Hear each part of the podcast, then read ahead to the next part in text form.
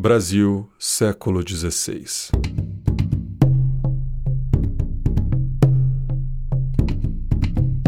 Um naufrágio acontece próximo à costa. De todos os tripulantes, somente um português chamado Diego Álvares sobrevive, sendo salvo por índios tupis. Passados vários meses, o português já estava inserido na cultura dos nativos, vivendo com eles e falando seu idioma. Diego se casa com uma jovem índia chamada Paraguaçu e com ela tem vários filhos. Um deles se chamava Muribeca. Já adulto, Muribeca, guiado por alguns nativos, encontra uma rica mina de prata e ouro. Sendo um dos poucos que sabia sua localização, fez riqueza e fama, vendendo pepitas no porto da Bahia. Muribeca teve um filho chamado Robério Dias, que se tornara um homem ambicioso e amargurado por não ser considerado branco, por ser parte índio. E por causa disso, quando em Portugal fora indagado pelo rei sobre a localização das minas de seu pai, o que ele aceitara revelar, desde que recebesse o título de Marquês. O rei concordou. Ao chegar na Bahia com os exploradores do rei, pediu para ver o documento de nomeação antes de começar a viagem. E ao ler, percebe que não é o título de marquês, e sim um título de pouca importância. Robério então se recusa a revelar a localização das minas e é preso por muitos anos, até que morre, levando ao túmulo a localização das minas.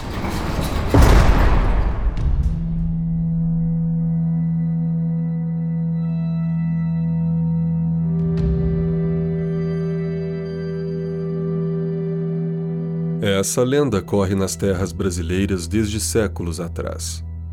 E muitos na época afirmavam ser uma história real, principalmente no que se trata das minas, o que levou muitos a procurá-las incansavelmente. Lenda ou não, mais de 200 anos depois, em 1839, o naturalista Manuel Ferreira Lagos encontra em um canto da livraria pública da corte um manuscrito, datado de aproximadamente 100 anos antes, que ficara conhecido como Manuscrito 512.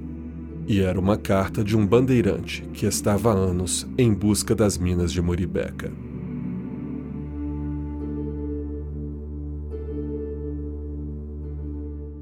A carta dizia: Havia dez anos que a comitiva viajava pelos sertões em busca das minas de prata de Moribeca.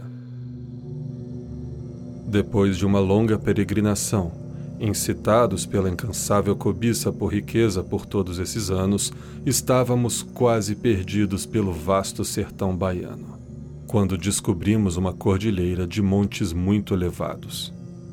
Ela brilhava muito, principalmente quando o sol batia ali diretamente parecendo ser composta de cristais.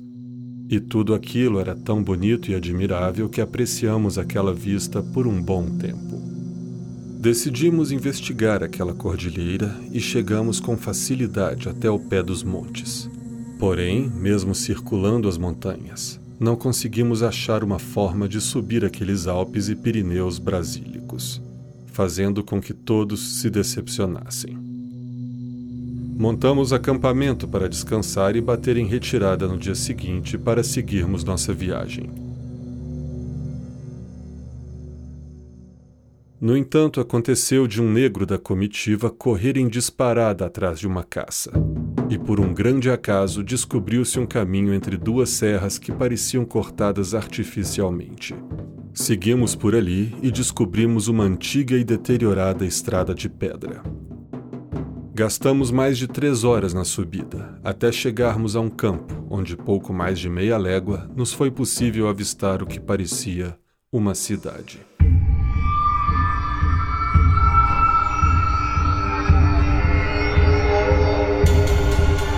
Não nos aproximamos e esperamos dois dias na tentativa de fazer contato.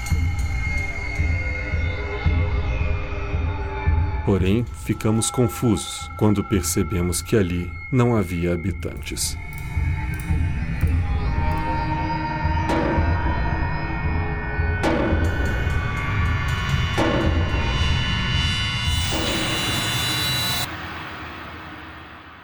Um índio de nossa comitiva resolveu se arriscar e foi até a cidade. Voltando pouco depois, afirmando não ter descoberto sequer rastros de habitantes. Fomos todos então explorar a cidade, cuja entrada se dava por um portal, dividido em três arcos, sendo o do meio maior. E nele haviam inscrições que não conseguimos ler, pois estava muito alto. Logo após o arco, havia uma rua larga com muitas casas em ambos os lados. Entramos em algumas dessas casas e não achamos móveis ou qualquer objeto que pudesse nos dar informação sobre quem habitou aquela cidade. Quando chegamos no fim da rua, nos deparamos com uma grande praça, onde no centro, sobre uma alta coluna de pedra preta, havia a estátua de um homem que apontava ao norte com seu braço. No lado direito dessa praça há um enorme edifício, como se fosse a casa principal, onde encontramos talhado em alto relevo a figura de um jovem com peito nu e uma coroa de louros sobre a cabeça. Do outro lado, há outra grande construção em ruínas, que parece ter sido o templo, que fora destruído talvez por um terremoto. Encontramos vários símbolos e escritas que não pudemos entender. Na frente da dita praça corre um rio largo e bonito, com campos de flores à sua volta. Havia também lagoas cheias de arroz, que nos serviu bem. Chegamos a um trecho onde o rio fica muito maior, cheio de penínsulas. Encontramos uma pedra misteriosa entalhada com símbolos parecidos com os do templo e que não entendíamos nada.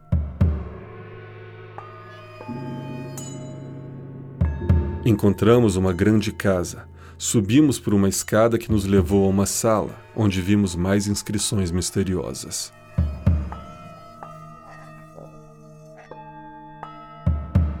Depois de explorar a casa, voltamos para as margens do rio onde encontramos ouro sem muito trabalho. Aquilo nos prometia muita riqueza. Um de nossos companheiros, chamado João Antônio, encontrou uma moeda de ouro, onde havia a figura de um jovem de joelhos e do outro lado um arco, uma coroa e uma flecha. Essas notícias mando a Vossa Majestade deste sertão da Bahia.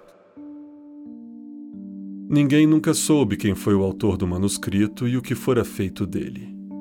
O Instituto Histórico e Geográfico Brasileiro publicou o manuscrito em sua revista e não demorou a começar a surgir caçadores de tesouros. Um desses aventureiros era ninguém menos do que Pierce Harrison Fawcett, o Indiana Jones da vida real. Isso porque foi justamente o Coronel Fawcett que serviu de inspiração para a criação do famoso personagem de cinema. O britânico era um conhecido aventureiro, que já havia feito várias incursões nas selvas brasileiras.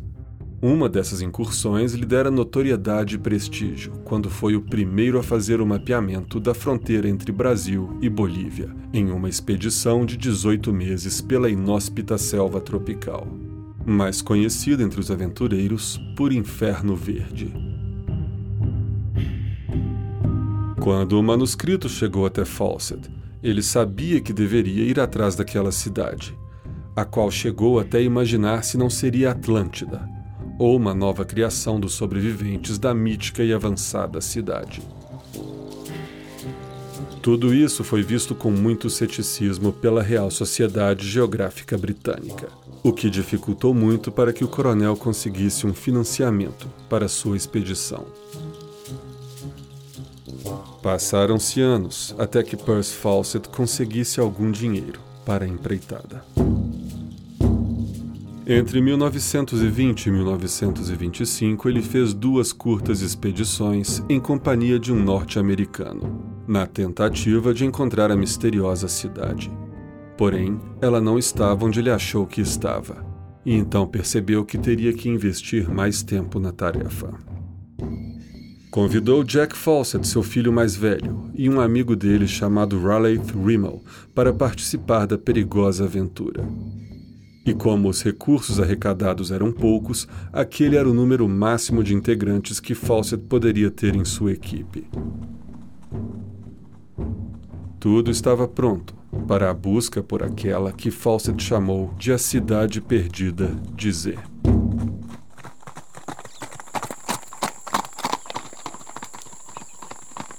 Nos primórdios de 1925, o trio seguiu até Cuiabá e lá se juntaram aos guias contratados.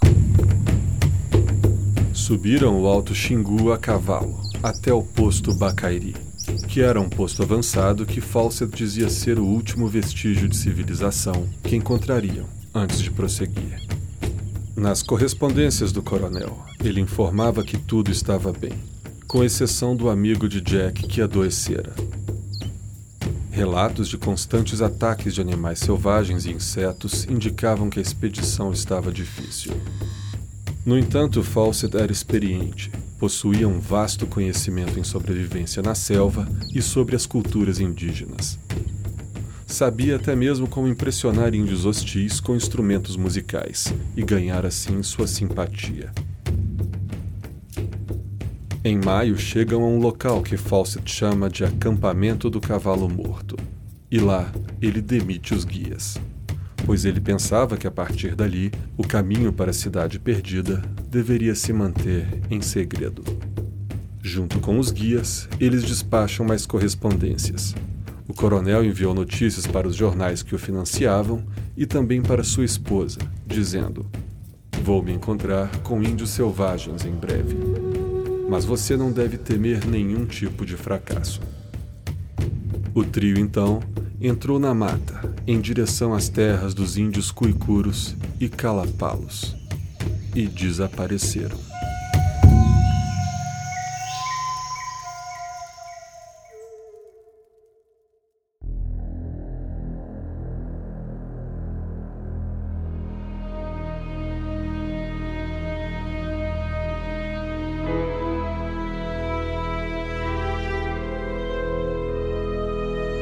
Apesar da falta de notícias sobre os três aventureiros, já que Fawcett havia informado que depois que entrassem na mata selvagem poderiam ficar meses incomunicáveis, somente no ano seguinte uma preocupação se formou entre os familiares, que procuraram as autoridades.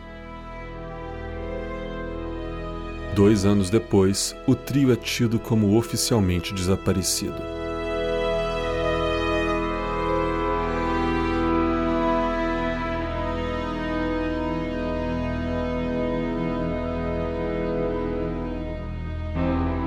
Jornal inglês oferece 10 mil libras para quem fornecesse provas do que havia acontecido ao explorador. Mas o fato é que ninguém sabia.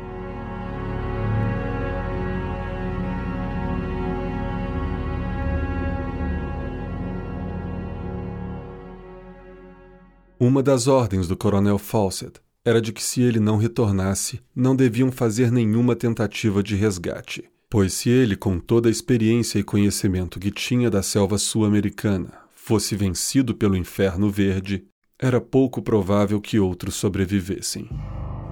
E para piorar tudo, com medo de roubarem a descoberta dele, a rota que planejava seguir foi mantida no mais absoluto segredo, podendo ter ele seguido para qualquer lugar da gigantesca selva.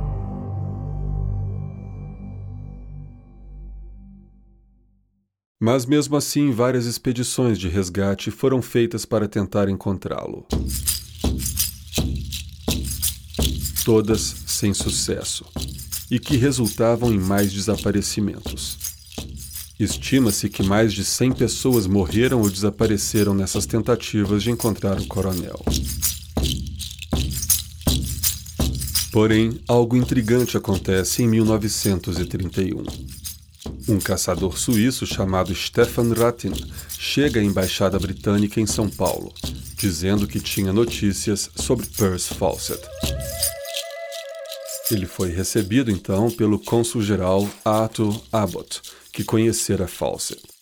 O suíço contou que ele e mais dois amigos estavam em uma expedição de caça e chegaram até uma aldeia indígena no noroeste do Mato Grosso. E lá foram recebidos pelos nativos que, em determinado momento, ficaram bêbados. Nesse momento, um homem branco mais velho, de cabelos amarelados longos, vestindo peles de animais, se aproximou do suíço e disse que era um coronel britânico e que era mantido prisioneiro ali. E que Ratin deveria pedir socorro ao Major Paget da embaixada britânica. Sir Ralph Paget era o antigo embaixador, e poucas pessoas sabiam da amizade de Fawcett com o mesmo. Isso ajudou a convencer o cônsul, mesmo diante da pergunta de como os índios deixaram o suíço sair dali enquanto mantinham outro homem branco aprisionado. Mas Abbott havia se convencido da sinceridade de Ratin e forneceu um incentivo para uma pequena expedição de resgate. Ratin partiu com mais dois homens e nunca mais foram vistos. Em um relatório de 1942, um general brasileiro afirma que Fawcett e os dois companheiros foram mortos pelos índios Calapalos. Alguns anos depois, dois nativos dessa tribo confessaram as mortes a Orlando Vilas Boas e ainda mostraram onde estavam as ossadas. Contudo, as arcadas dentárias e as estaturas dos esqueletos não batiam com as dos exploradores e posteriormente, por algum motivo, os descendentes de Fawcett se recusaram a fazer o exame de DNA. Vilas Boas insistiu até o fim de sua vida que aqueles ossos eram de Percy Fawcett. Não demorou para que mais teorias malucas surgissem, inclusive a de que ele tinha encontrado a cidade perdida e por lá permanecera.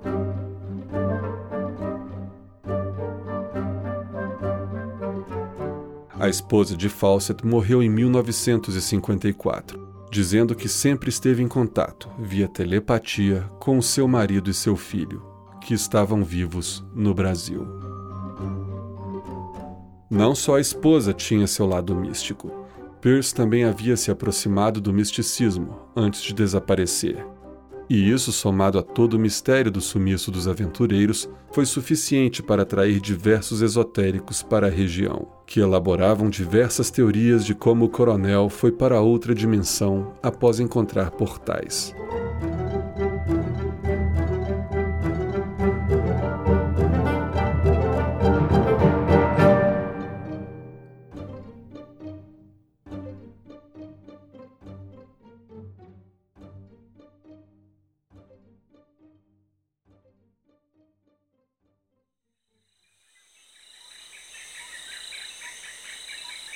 Há poucos anos, o jornalista americano David Graham percorreu algumas aldeias e conversou com vários calapalos. Eles negam veementemente que tenham matado os aventureiros e contam a mesma história que é passada de geração em geração, a de que Fawcett passou pela aldeia e ficou ali por algum tempo, até que continuou sua expedição em direção à área de tribos hostis, mesmo sob os avisos de perigo dos calapalos. Puderam ver ao longe as fogueiras que Fawcett acendia quando acampava, até que um dia não viram mais sinal algum, e os exploradores sumiram para sempre.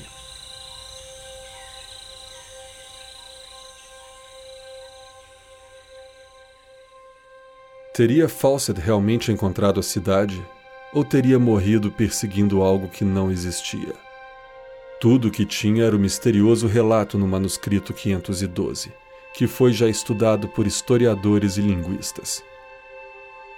Alguns acham que há pontos que indicam que o manuscrito é ficção e que a nítida semelhança com a arquitetura e arte romanas da antiguidade só comprovam que se trata de uma narrativa influenciada pelos então recentes descobrimentos arqueológicos europeus e lendas como o Eldorado mas nada pode ser afirmado com certeza. São somente hipóteses. E se a cidade Z realmente existe, ela ainda aguarda ser descoberta.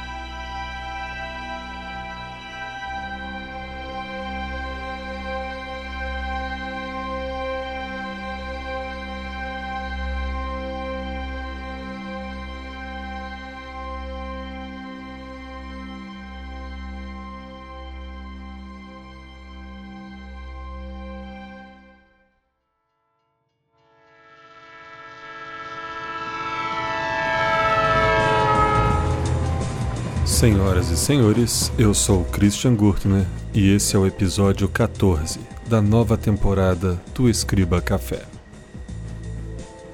Esse episódio foi possível graças ao apoio dos patronos do Escriba Café. Seja você também um patrono com qualquer valor que não lhe fizer falta.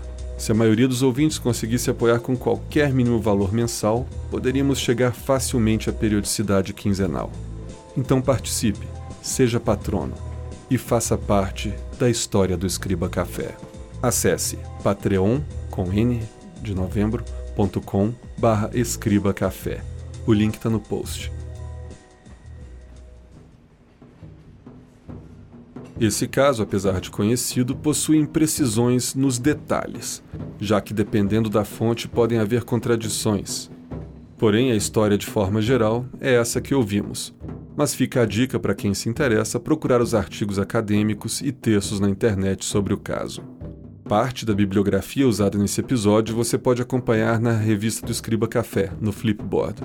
O link se encontra também no post desse episódio em escribacafé.com.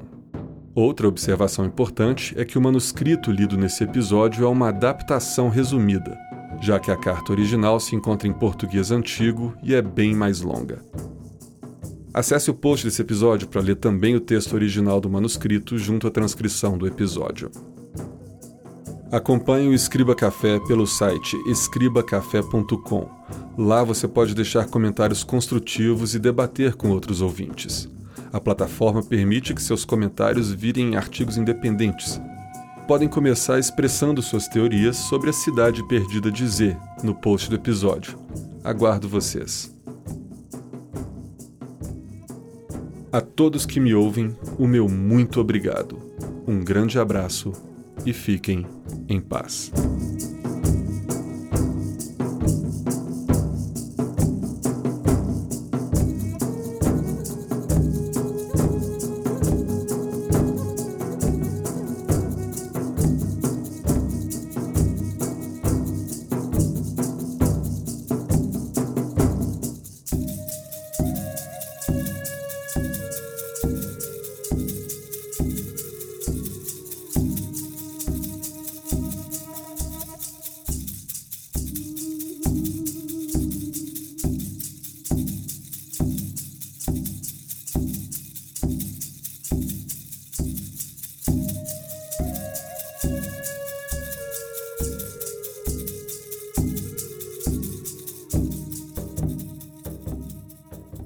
What A cidade perdida de Z e o coronel Percy Fawcett ainda tinham uma última grande aventura a oferecer. E quem foi fisgado foi o aventureiro James Lynch. Nos anos 90, ele organizou uma grande última expedição para ir atrás de Percy Fawcett. James tinha uma equipe de especialistas, jipes preparados para a selva, barcos, GPS, rádios, enfim, inúmeros equipamentos tecnológicos e máquinas que Fawcett sequer poderia imaginar em sua época. Mas mesmo assim, ele sempre disse que uma equipe muito grande na selva sempre se daria mal. James chegou até próximo do ponto onde Fawcett foi visto pela última vez. Porém, para prosseguir, ele precisou deixar grande parte do equipamento e parte da equipe para trás e seguir de barco o rio Xingu. E assim que achasse uma área propícia para pouso, enviaria as coordenadas por rádio para um avião levar o equipamento.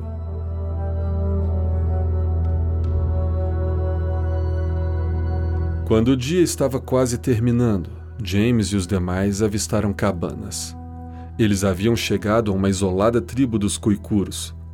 O chefe da tribo permitiu que James acampasse nas proximidades da aldeia e também que usasse suas terras para pousar o avião com equipamentos. No dia seguinte, puderam ouvir o pequeno avião pousando próximo do acampamento. Pouco depois que iniciaram a caminhada para ir de encontro à aeronave, um dos índios Cuicuro veio correndo, dizendo que havia problema. Correram e viram que estavam sendo cercados por índios com arcos e antigos rifles. Ao que tudo indicava, outras tribos também puderam ouvir o avião pousando. O cerco ficava cada vez mais fechado, e cinco membros da expedição correram em desespero até a aeronave e pularam dentro, gritando para que o piloto decolasse.